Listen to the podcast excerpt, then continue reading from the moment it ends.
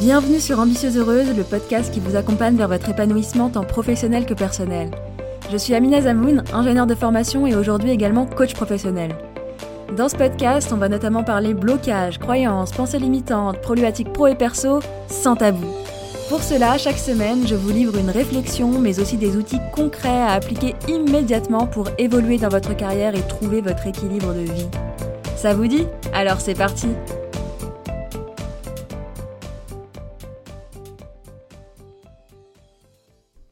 Bonjour à toutes et bienvenue dans ce cinquième épisode d'Ambitieuse Heureuse où on va parler de télétravail et notamment des cinq grandes erreurs à éviter en télétravail ainsi que des opportunités à saisir. Avant de démarrer, j'ai envie de prendre un petit temps pour remercier toutes les personnes qui ont pris le temps justement de me laisser un petit avis accompagné de 5 étoiles sur Apple Podcast ou alors qui m'ont envoyé un petit message sur les réseaux sociaux ou encore qui ont partagé mon podcast. Ça aide vraiment à faire connaître le podcast. Et si je fais euh, ces podcasts, c'est clairement pour diffuser au maximum mon message. Alors merci beaucoup à vous toutes.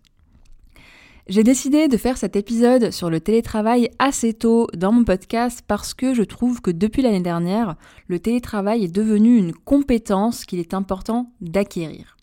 Et oui, je parle bien ici de compétences à acquérir parce que peu de personnes savent vraiment bien travailler en télétravail.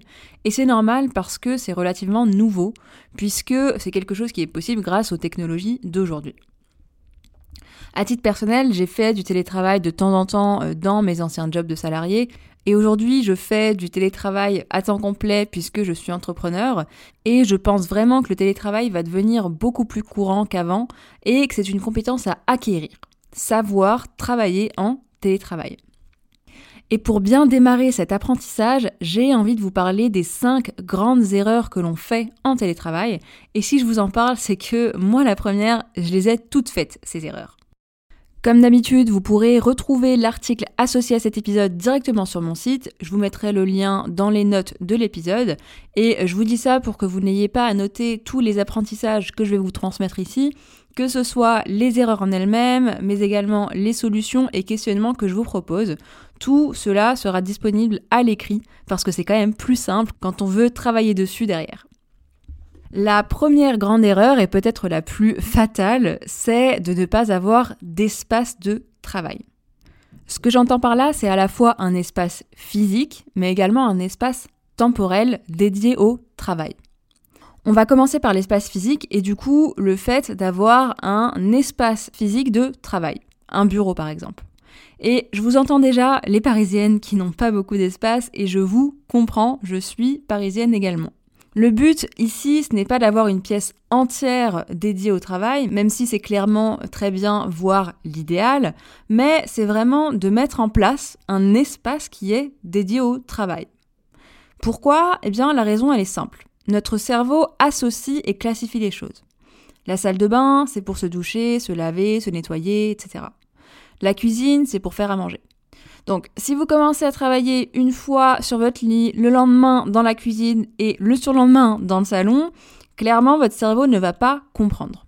Il a besoin de structure et de savoir qu'en fait, là, il va travailler. Il ne va ni dormir, ni faire le linge, ni réfléchir à ce qu'il faut faire à manger, n'est-ce pas? Ce qui m'amène du coup au deuxième type d'espace de travail qui est le fait de ne pas avoir d'espace-temps pour son travail. Et en fait, ce que je remarque, c'est que généralement, les personnes sont soit dans un extrême, soit dans l'autre. Un extrême qui n'arrive jamais à bosser, et l'autre qui bosse beaucoup plus qu'avant.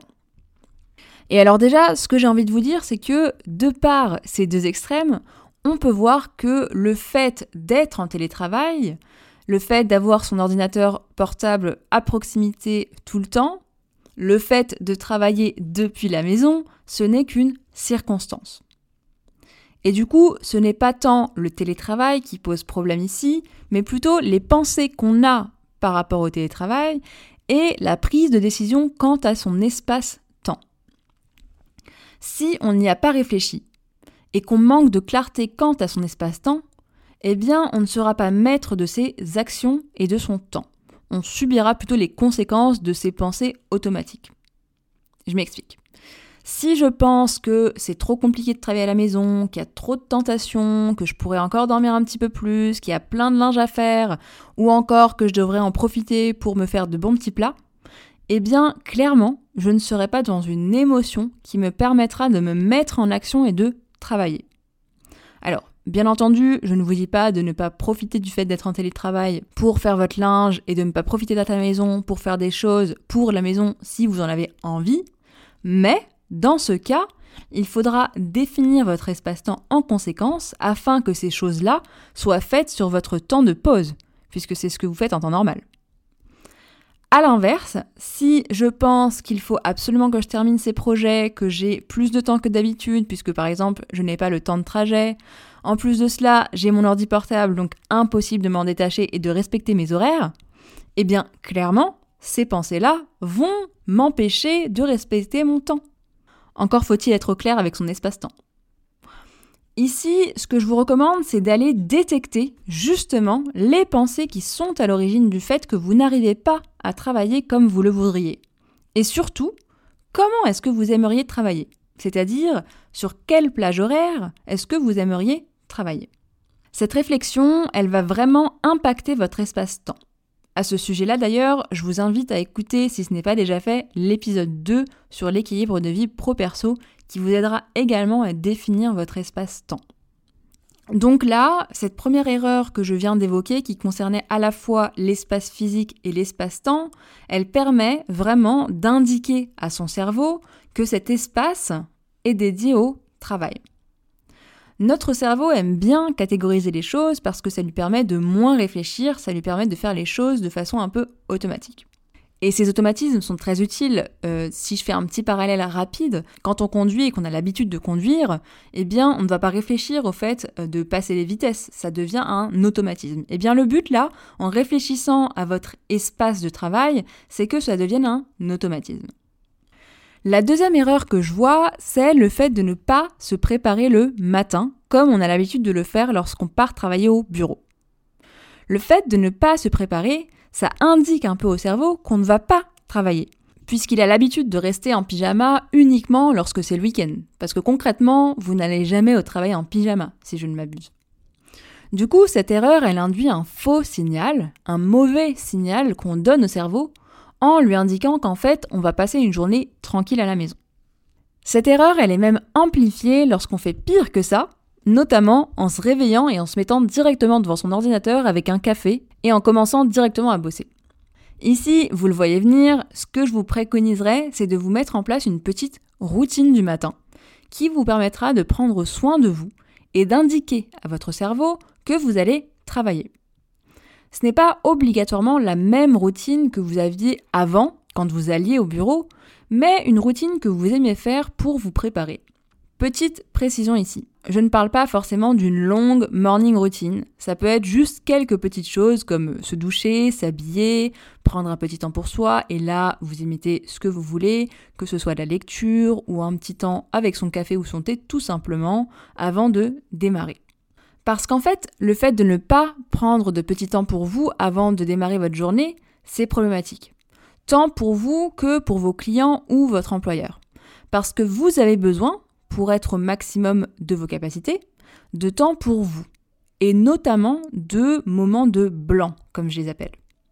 Ce qui me fait une transition parfaite avec la troisième erreur que je vois, qui est le fait de ne plus du tout avoir de moments de blanc. Les différents moments de blanc qu'on a l'habitude d'avoir, ce sont notamment par exemple le temps où on se prépare le matin, les temps de trajet et toutes les petites pauses qu'on prend, les pauses déjeuner et les petites pauses café. Et en fait, ces temps-là, ils sont indispensables à notre bon fonctionnement. On a besoin de ces temps qui sont soit des temps de rien, soit des temps de repos, ou encore des temps de réflexion. Et j'ai envie de faire un focus sur notamment les temps de trajet et les pauses. On va commencer par les temps de trajet. On est d'accord que les temps de trajet, notamment les temps de trajet parisiens, ne sont pas du tout agréables et qu'on s'en passe bien. Mais ce qui peut être intéressant de faire, c'est de se créer des temps de repos ou alors des temps de trajet améliorés si on veut, par exemple en se faisant des balades avec ou sans podcast à écouter. Et ici, je viens toucher du doigt la quatrième erreur dont j'ai envie de vous parler, qui est la sédentarité.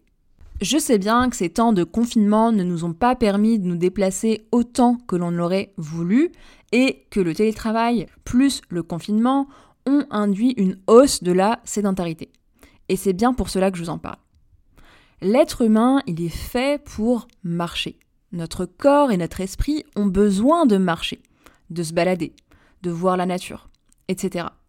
On n'est pas du tout fait pour rester assis toute la journée devant un écran. Et je sais que vous savez tout ça, je le sais. Mais c'est tellement important que je me dois de vous le rappeler. Et oui, on est d'accord que ne plus avoir de temps de trajet dans les transports en commun, c'est un avantage. Mais je vous encourage vraiment à vous trouver peut-être une petite routine qui vous permette de vous aérer l'esprit et de marcher en même temps. Je vous le rappelle encore une fois, l'être humain est fait pour marcher. Et là, je vous invite vraiment à voir ce qui est bon pour vous, à tester différents types de marches ou de balades. À titre personnel, j'aime beaucoup faire une marche sur ma pause déjeuner et j'ai un petit peu trois types de marches que j'aime bien faire. Soit je vais marcher avec un podcast, soit je vais marcher sans podcast et sans aucun autre but que de marcher. Et là, j'aime beaucoup laisser un peu mon cerveau euh, en roue libre, notamment pour me vider l'esprit et généralement c'est quand je suis assez fatiguée mentalement. Ou encore, je vais marcher en ayant une question en tête. Une question dont j'aimerais bien avoir la réponse. Et cette marche me permet de m'aérer et d'aérer mon esprit et de trouver généralement la réponse à cette question. Une pensée utile d'ailleurs que j'ai piquée à deux entrepreneurs que j'aime beaucoup, qui sont Isadora et Marisa. Je ne sais pas si vous les connaissez, mais je vous mettrai le lien vers leur euh, site parce que euh, c'est super intéressant ce qu'elles font. Eh bien, je leur ai piqué euh, la phrase qui est Aujourd'hui, quoi qu'il arrive, je vais marcher. Et en fait, c'est une pensée qui m'est vraiment utile parce que je sais que quoi qu'il arrive, ça me fait toujours du bien d'aller marcher. J'en reviens toujours plus apaisé et plus ressourcé, dans une meilleure émotion, dans un meilleur état d'esprit qu'avant. Et du coup, bah, je vous encourage vraiment à aller marcher. Donc là, je vous ai un petit peu parlé de ce que je fais, notamment sur mon temps de pause déjeuner pour éviter la sédentarité et m'aérer l'esprit en même temps. J'ai également envie de vous parler des temps de pause qui sont réduits, notamment parce que le distanciel ne permet pas instinctivement d'aller se retrouver à la machine à café. Et déjà, de prime abord, j'ai envie de vous inviter à faire preuve d'imagination pour ne pas hésiter à créer ces moments machine à café en ligne. Ce qui me fait une transition parfaite avec ma cinquième erreur qui est le fait de rester seul. Et en fait, ici, je vois plusieurs erreurs en une. La première erreur étant l'erreur de pensée qui est euh, le fait de se dire qu'à distance, on ne peut pas construire de relations, que la distance implique la solitude, et du coup que le télétravail implique la solitude. Une pensée alternative que je vous propose, c'est de vous dire que c'est peut-être là l'opportunité d'avoir des discussions en one -on -one avec des personnes qui sont, par exemple, habituellement trop occupées c'est peut-être l'occasion de construire des relations plus profondes. Ce qui permettrait d'une pierre deux coups, d'une part de ne pas se sentir seul, et pour vous et pour l'autre personne, et d'autre part de construire de nouvelles relations. La deuxième erreur que je vois, et qui est d'ailleurs assez intéressante à analyser en corrélation avec d'autres erreurs dont j'ai parlé plus tôt, c'est le fait d'assister à des réunions visio sans la caméra. Je pense que cette situation-là est liée au fait de ne pas se préparer le matin et donc de travailler notamment en pyjama. Et je trouve ça vraiment dommage parce que c'est quelque chose qu'on ne se permettrait pas en allant au bureau. Et ça vient mettre de la distance avec les autres collègues. Si on fait une réunion visio, c'est notamment pour se voir. Sinon, on utiliserait tout simplement le téléphone ou toute autre application si on a besoin d'informations rapides via oral ou écrit. La troisième erreur que je vois, c'est le fait de ne pas faire de pause. Ni seul, ni avec vos collègues. Et ici, je vous invite vraiment à faire preuve d'imagination pour faire vos pauses, soit comme vous avez l'habitude de les faire, si c'est euh, ce qui vous convient, soit d'innover pour faire des pauses qui vous conviennent. Quelle que soit la situation dans laquelle vous êtes actuellement, si vous manquez de contact humain, si vous manquez de pause, etc., eh bien, n'hésitez pas à prendre des initiatives pour venir combler ces besoins-là. Et ça n'en sera que bénéfique et pour vous mais également pour votre entourage. D'une part, parce qu'en répondant à vos besoins, vous serez à la fois plus efficace et plus agréable. Et d'autre part, parce que si vous avez ce besoin-là, d'autres personnes ont le même. Du coup, je me répète un peu ici, mais je vous invite vraiment à faire preuve d'imagination pour rester en contact avec vos collègues, vos collaborateurs, mais également avec vos managers et avec les personnes que vous managez si c'est le cas. Si je résume ici les différentes erreurs dont j'ai parlé. On a en premier lieu le fait de ne pas avoir d'espace de travail, ce qui comprend à la fois l'espace-temps et l'espace physique. La deuxième erreur que j'ai citée, c'est le fait de ne pas se préparer et de ne pas avoir de routine avant de démarrer sa journée. La troisième, c'est celle de ne pas avoir de moments de blanc, de moments de disponibilité mentale pour votre cerveau. La quatrième, c'est la sédentarité, et je vous propose d'éviter la sédentarité en allant marcher, marcher étant la chose la plus naturelle pour un être humain. La cinquième, c'est le fait de rester seul et je vous propose de ne pas rester seul en prenant des initiatives pour aller au contact des autres. Vous avez dû remarquer dans mes explications que je vous ai beaucoup parlé du fait de faire preuve d'imagination et d'initiative pour innover. Et en fait, je vous invite à voir ce changement comme une opportunité et à la saisir. Surtout que le télétravail a un gros potentiel. Je vous invite également à profiter de cette opportunité pour revoir votre façon de travailler. Exit la réunionite aiguë par exemple. Une des choses que je ne supportais pas en étant salarié, c'était soit les réunions à tout va à n'en plus finir, soit les appels intempestifs. Un petit message ou un petit mail, ça permet souvent de gagner du temps et bien entendu, dans ce cas, euh, je vous invite à répondre à ces messages sur des temps dédiés et ne pas être dérangé quand on travaille sur des sujets plus profonds. Sinon, on ne travaille jamais sur le fond. Donc là, je vous invite aussi à revoir votre organisation. Qu'est-ce qui peut être résolu par message? Qu'est-ce qui nécessite une réunion visio? Et n'hésitez pas à prendre le temps de faire des réunions en one-on-one et si c'est le cas, à quelle fréquence? Finalement, dans tout ça, je vous invite à prendre votre rôle de leader, en étant la leader de votre propre vie en premier lieu. Je vous invite à prendre des initiatives, à montrer que vous avez des idées et à les mettre en place. J'ai envie de finir sur une précision. Tout changement nécessite du temps et de faire de l'essai-erreur. Il n'y a pas une seule bonne façon de faire. Comme application du jour, je vous invite à voir parmi toutes les choses dont je vous ai parlé, quelle est la chose que vous aimeriez questionner en premier. Quelle est la première action que vous puissiez faire? Est-ce que c'est vous créer un espace de travail? Est-ce que c'est commencer à prendre des pauses pour aller marcher? Est-ce que c'est le fait de prendre contact avec vos collègues? Pour savoir, je vous propose de vous demander de quoi est-ce que vous avez besoin? Et quelle est votre priorité? Ensuite, qu'est-ce que vous allez mettre en place pour répondre à ce besoin et à cette priorité? Dernière question, mais pas des moindres, quand allez-vous le mettre en place? Voilà pour cet épisode sur le télétravail. J'espère qu'il vous aura apporté. N'hésitez pas à le partager à vos proches, à vos collègues, à vos amis. Et on se retrouve la semaine prochaine dans un épisode où on va parler objectifs, mise en place de ces objectifs et analyse. Merci d'avoir écouté cet épisode jusqu'au bout. Si c'est le cas, j'imagine qu'il vous aura apporté. Vous pourrez retrouver l'article associé à cet épisode sur mon site ambitieuseheureuse.com. Et si vous souhaitez recevoir des outils d'auto-coaching, des partages d'expériences et bien plus encore, sachez que vous pouvez vous abonner à la newsletter des Ambitieuses Heureuses où je vous partage plus de moi et plus pour vous. À bientôt!